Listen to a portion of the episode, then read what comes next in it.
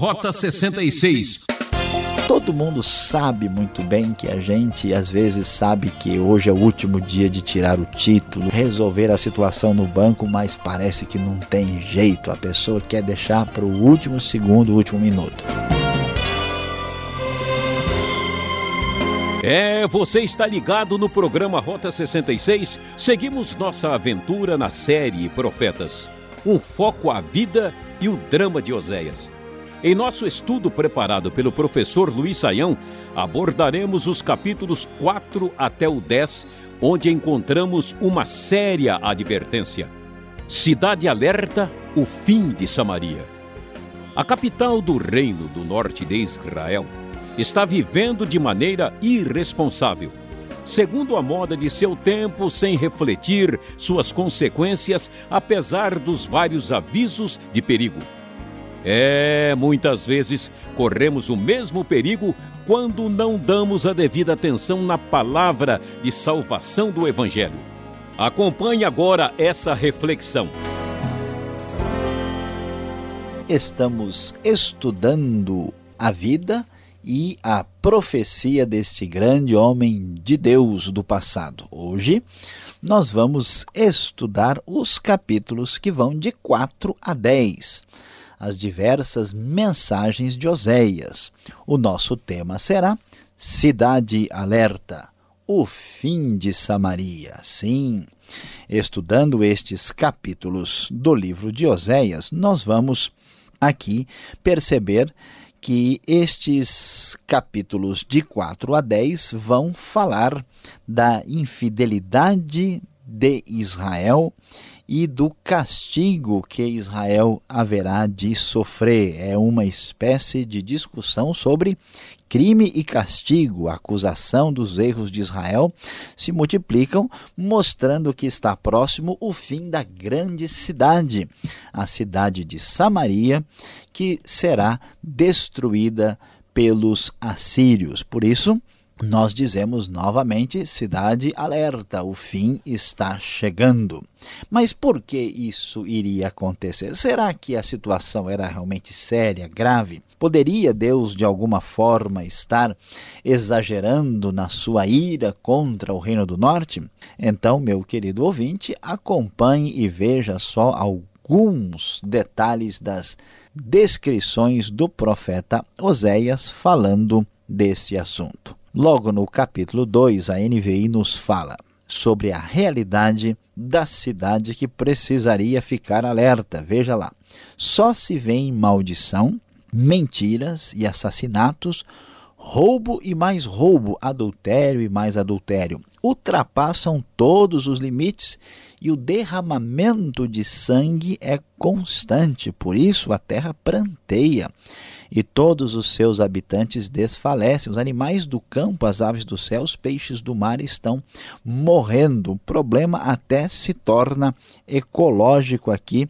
Tal é a situação de Israel. Veja que assassinato, roubo, mentira, derramamento de sangue parece que estamos em pleno século XXI, vendo maldades e atrocidades dos noticiários da TV. Mas a verdade é esta: cidade alerta. O fim de Samaria está chegando. E afinal de contas, de quem é a culpa? Quem é responsável? Será que a culpa é do povo ou será que a culpa é de quem lidera, de quem governa? Onde está o problema? Muitas pessoas dizem que todo povo tem o governo que merece. Será que é verdade? Veja lá o que Deus vai dizer: Olha, pois sou eu quem acusa os sacerdotes, diz o verso 4. Vocês tropeçam dia e noite, os profetas tropeçam com vocês. A grande verdade, o grande problema é o que diz o verso 6. Meu povo foi destruído por falta de conhecimento. Uma vez que vocês rejeitaram o conhecimento, eu também os rejeito como meus sacerdotes. Uma vez que vocês ignoraram a lei do seu Deus, eu também ignorarei seus filhos. Havia uma corrupção religiosa uma corrupção da liderança política e uma corrupção do próprio povo. Por isso, cidade de Samaria, fique alerta. Sim, cidade alerta, o fim está chegando, o julgamento de Deus está às portas.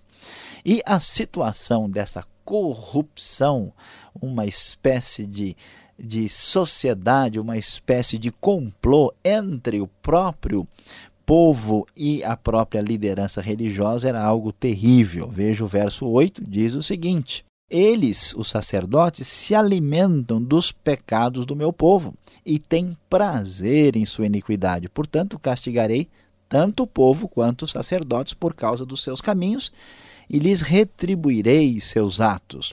Chega uma hora que a própria religião institucionalizada se corrompe e ela investe, até tem retorno na maldade e no pecado do povo, passando a mão na cabeça de quem age de modo errado, simplesmente para ter vantagem financeira com isso. Eles não só viviam desse jeito, mas a idolatria e a imoralidade corria solta. Era crime, era maldade, era roubo e muito mais do que isso. Veja o que diz o verso 13: Eles sacrificam no alto dos montes e queimam incenso nas colinas, debaixo de um carvalho, debaixo de diversos tipos de árvores, e as suas filhas se prostituem as suas noras adulteram. Esta imoralidade sexual, que tinha significado religioso, diz o texto no verso 14 que as os próprios filhos e filhas de Israel participavam junto com os sacrifícios oferecidos pelas prostitutas cultuais, mostram a situação gritante. Por isso, Deus diz claramente: ó, deixem de fazer os cultos que vocês fazem. Deixem de ir a Gilgal, não subam a Bet Aven, que é uma referência ao altar de Betel, que aqui é chamado de casa do pecado. E não digam, juro pelo nome do Senhor, os israelitas são rebeldes como bezerro indomável. Efraim aliou-se a ídolos, deixem-no só. E assim essa condenação agora passa pelos diversos capítulos próximos de Oséias. Deus ainda diz, no verso 5 do capítulo 5, que a arrogância de Israel testifica contra eles. Quando eles forem buscar o Senhor com todos os seus rebanhos e o seu gado, não encontrarão. Deus se afastou deles porque o pecado chegou no nível que chegou. E Deus diz: Efraim será arrasado no dia do castigo. Até porque a sua maldade também se espraia e atinge Judá. Judá também. Por exemplo, os líderes de Judá são como os que mudam os marcos dos limites, não respeitam aquilo que deve ser respeitado. A ira de Deus se manifesta. Cuidado, cidade alerta. Você aí que ouve, alerta. Serei como um leão para Efraim, como um leão grande para Judá, eu os despedaçarei e irei embora eu os levarei sem que ninguém possa livrá-los. Talvez alguém poderia imaginar, não, mas Deus, será que não há o que, o que se possa fazer? Não dá para negociar essa situação? E é o que Deus responde no capítulo 6. Que posso fazer com você, Efraim? Que posso fazer com você, Judá? Seu amor é como a neblina da manhã, como o primeiro orvalho que logo evapora. Por isso eu os despedacei por meio dos meus profetas, eu os matei com as palavras da minha boca, os meus juízos reluziram como relâmpagos sobre vocês. Não há o que fazer, porque o amor de Efraim, isto é, o amor de Israel, não é verdadeiro, é meramente passageiro, não se compromete, por isso o juízo vem. Alerta, cidade, alerta, o fim de Samaria está chegando. E o capítulo 7 ainda reforça o que está acontecendo. Eles praticam engano, ladrões entram nas casas, bandidos roubam nas ruas. Efraim é como uma pomba facilmente enganada e sem entendimento, e além de tudo isso, ora apela para o Egito, ora volta-se para a Síria.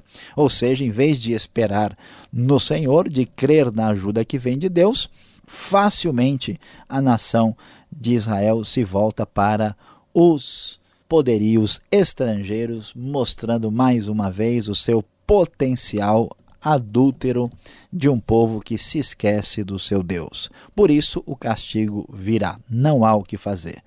Diz claramente o texto aí no capítulo de número 8. Israel é devorado, diz o verso 8 do capítulo 8. Agora está entre as nações como algo sem valor. Foi para a Síria. Provável que o capítulo já reflita a situação daquilo que já aconteceu. Aqui, repudia-se, rejeita-se por completo o bezerro adorado lá no contexto religioso idólatra de Israel. Este bezerro será partido em pedaços, o bezerro de Samaria, diz o verso 6. E Deus ainda trará juízo, de modo que os produtos da ilha e do lagar não alimentarão o povo, o vinho novo lhes faltará. Diz o verso 7: Os dias de castigo vêm, os dias de punição estão chegando. Que Israel saiba, por serem tantos os pecados e tão grande a hostilidade de vocês, o profeta é considerado um tolo, homem inspirado, um louco violento. Sua maldade rejeitava a palavra de aviso da parte de Deus. Eles mergulharam na corrupção. Deus se lembrará da sua iniquidade e os castigará por seus pecados. Não haverá jeito. Cidade alerta. O fim de Samaria está chegando. Por causa dos seus pecados, eu os expulsarei da minha terra, diz o 9, verso 15. Não os amarei mais, todos os seus líderes são rebeldes. Deus os rejeitará porque não lhe deram ouvidos, serão peregrinos entre as nações. E o capítulo 10 vai fazer o desfecho desse julgamento que virá. Israel era uma videira viçosa, cobria-se de frutos, e quanto mais produzia, mais altares construía. Todas as bênçãos dadas por Deus foram levadas na direção errada e essa prosperidade não fez bem a Israel. O coração deles é enganoso e agora devem carregar sua culpa. O Senhor demolirá os seus altares e destruirá suas colunas sagradas. Eles plantaram a impiedade, diz o verso 13, colheram o mal e comeram o fruto do engano porque confiaram na sua própria força e nos seus guerreiros. Mas a grande verdade é que a destruição estava chegando. A verdade, como nós dissemos, é cidade de Samaria, atenção, cidade alerta, o final, o fim de Samaria está chegando. E a verdade é que com Deus não se brinca. Há limite para tudo neste mundo, principalmente para a responsabilidade do povo de Deus para com Deus, com quem fez uma aliança, uma aliança séria, uma aliança que traz comprometimento. E assim, o verso 15 vai encerrar o capítulo 10 dizendo: Assim acontecerá com você, ó Betel, porque a sua impiedade é grande. Quando amanhecer aquele dia, o rei de Israel será completamente destruído. Isso significa que quando olhamos para o passado, os dias do passado não são tão diferentes dos dias de hoje. Você vê roubo, assassinato, derramamento de sangue, idolatria, maldade, pecado, corrupção política, corrupção religiosa. Parece que estamos em casa. É verdade, o pecado é sério. Por isso, cidade alerta: o fim de Samaria está próximo, e o fim daqueles que voltam as suas costas para Deus também pode estar se aproximando. Tomemos muito cuidado e tenhamos muita atenção, porque com o Deus justo e poderoso, ninguém pode brincar.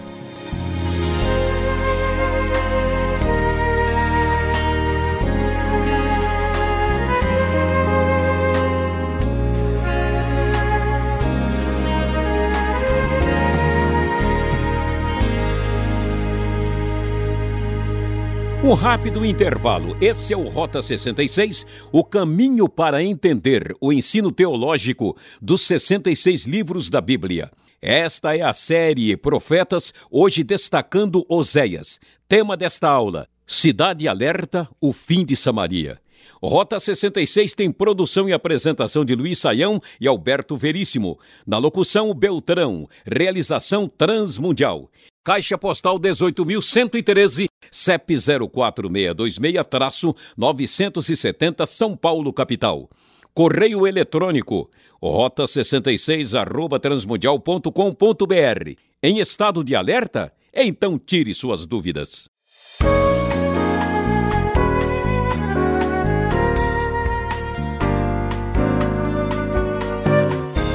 Muito bem, professor Saião, estamos chegando com as perguntas aqui na nossa série Livro de Oséias, capítulos 4 até o capítulo 10. E você está acompanhando a exposição, já tem algumas perguntas. Professor, como entender os problemas sociais nos tempos de Oséias?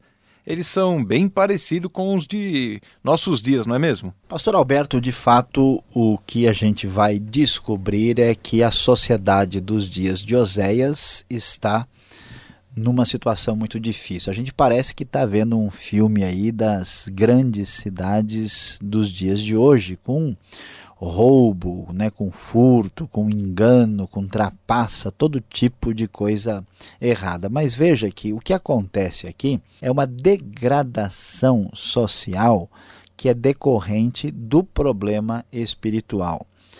Uh, e o que, que a gente vai observar? Desde que o, o reino foi dividido depois de Salomão, já havia começado um processo de sufocamento das classes mais pobres que trabalharam para uh, contribuir para o luxo de Salomão.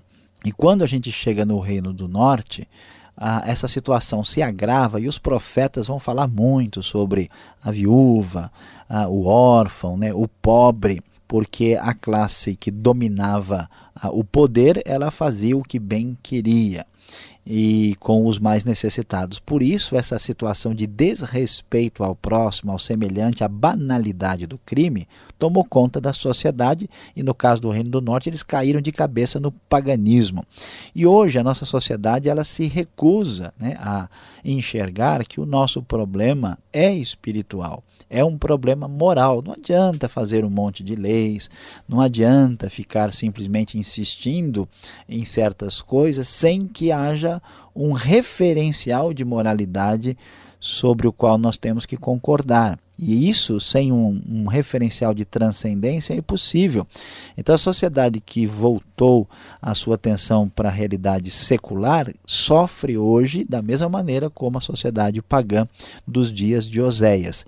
Sem um coração voltado para Deus e um compromisso com a verdade, a justiça e a ética, nós não temos como resolver os problemas da sociedade, nem de Oséias, nem de hoje. É, a gente sempre fala, né? Ah, este povo, ê povão, né? Eita povinho, mas o que está acontecendo aqui que o próprio profeta Oséias começa a pegar pesado com os sacerdotes, uma crítica velada em cima dos líderes espirituais do povo, não é? É verdade, pastor Alberto. E o negócio dos sacerdotes aqui é sério. Qual é o problema? Né? O Oséias fica muito bravo e diz que quanto mais aumentam os sacerdotes, mais eles pecam contra Deus. Porque o que acontece com as pessoas que se envolvem com a religião e simplesmente são profissionais da religião é que eles podem correr o risco, como aconteceu aqui, de perderem de fato a referência e o que eles devem fazer. Os sacerdotes começaram a entender uma coisa que muita gente entende hoje. Se eu apenas falar bem para as pessoas, simplesmente enchê-las de uma motivação positiva, se eu simplesmente passar a mão na cabeça e deixar de criticar os erros, deixar as pessoas desconfortáveis e eu investir ah, apenas né, na superficialidade dessas pessoas, isso vai trazer rendimento e retorno para mim. É o lado perverso da fé, é o lado perigoso. E os sacerdotes aqui, eles não se importavam.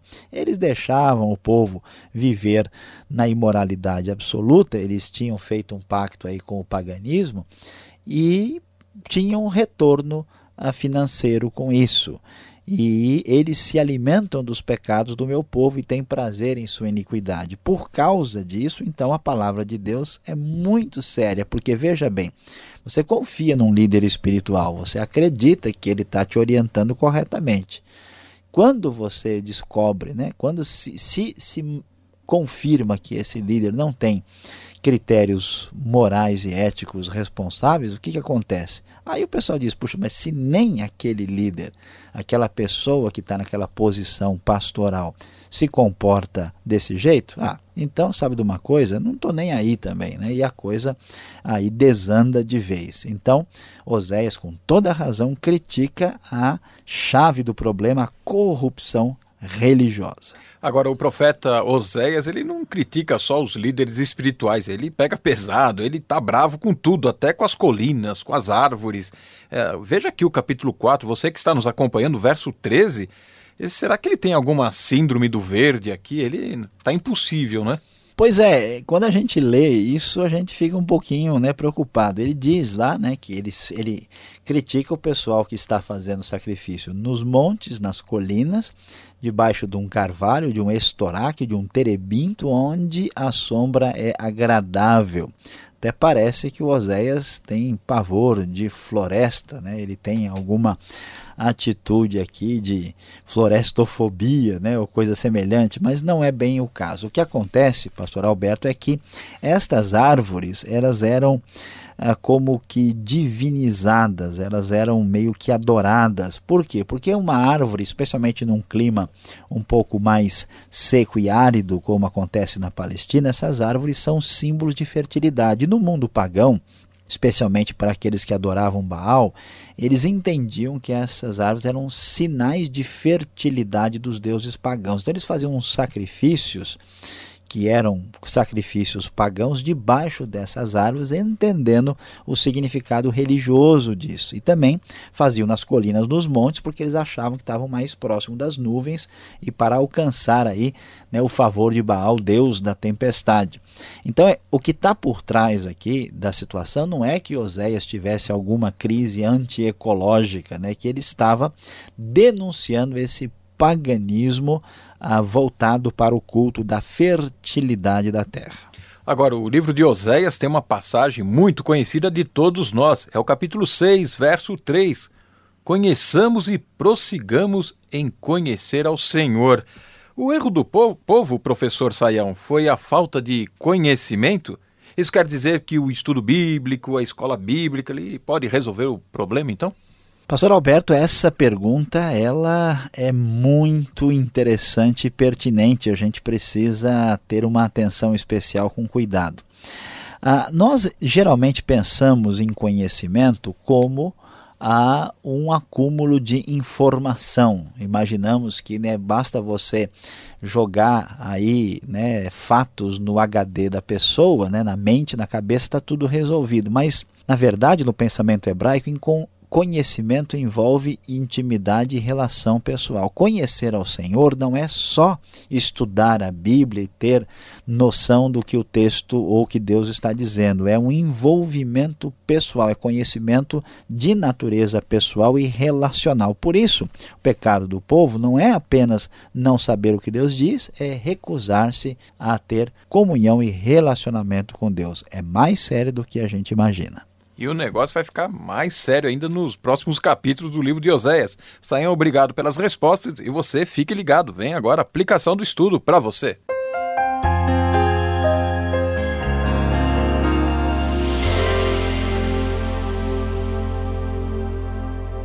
Hoje no Rota 66 nós estudamos Oséias do capítulo 4 ao capítulo 10 e o aviso foi claro: cidade alerta, o fim de Samaria está chegando.